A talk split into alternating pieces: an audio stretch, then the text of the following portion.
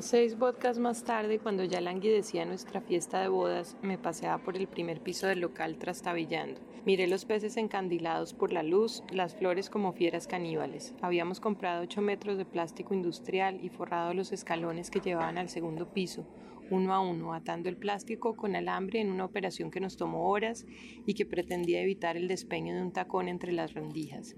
Habíamos puesto antorchas en el jardín y la terraza, elegimos las luces cálidas y mandamos hacer las mesas del segundo piso. Pronto todo se habría acabado.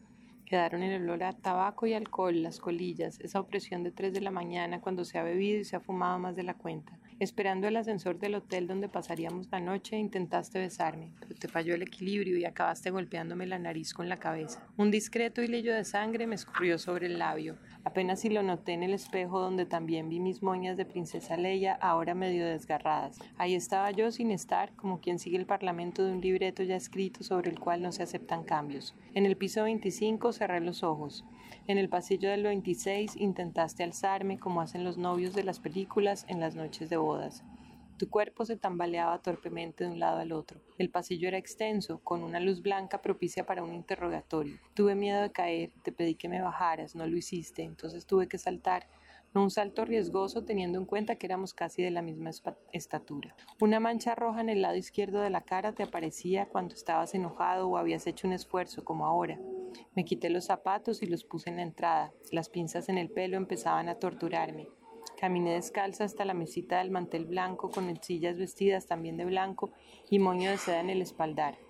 Sobre la cama unos cisnes hechos con toallas y rodeados de pétalos se veían tristes de tanto esperar. Entre ocho amigos nos habían regalado la noche de bodas. Tacaños de mierda, me dije.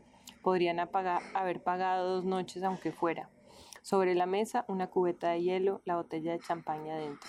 El hielo se había derretido hacía horas. Junto a la hielera, un frutero con uvas, ciruelas y mandarinas.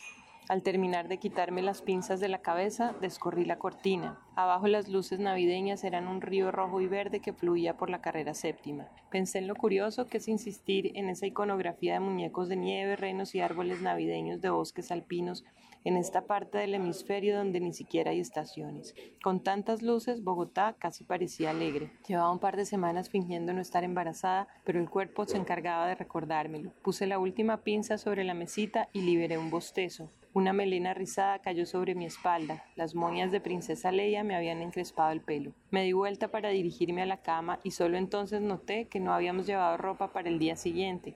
Tendríamos que usar el smoking y el vestido de novia para abandonar el hotel. ¿Cómo no pensamos algo tan elemental? Hacía falta un adulto responsable entre nosotros. Estoy muerta, dije, no te creo. Como única prenda llevabas un pantaloncillo rojo que no te había visto nunca. Empezamos mal, sentenciaste, mientras luchabas violentamente con el corcho de la botella.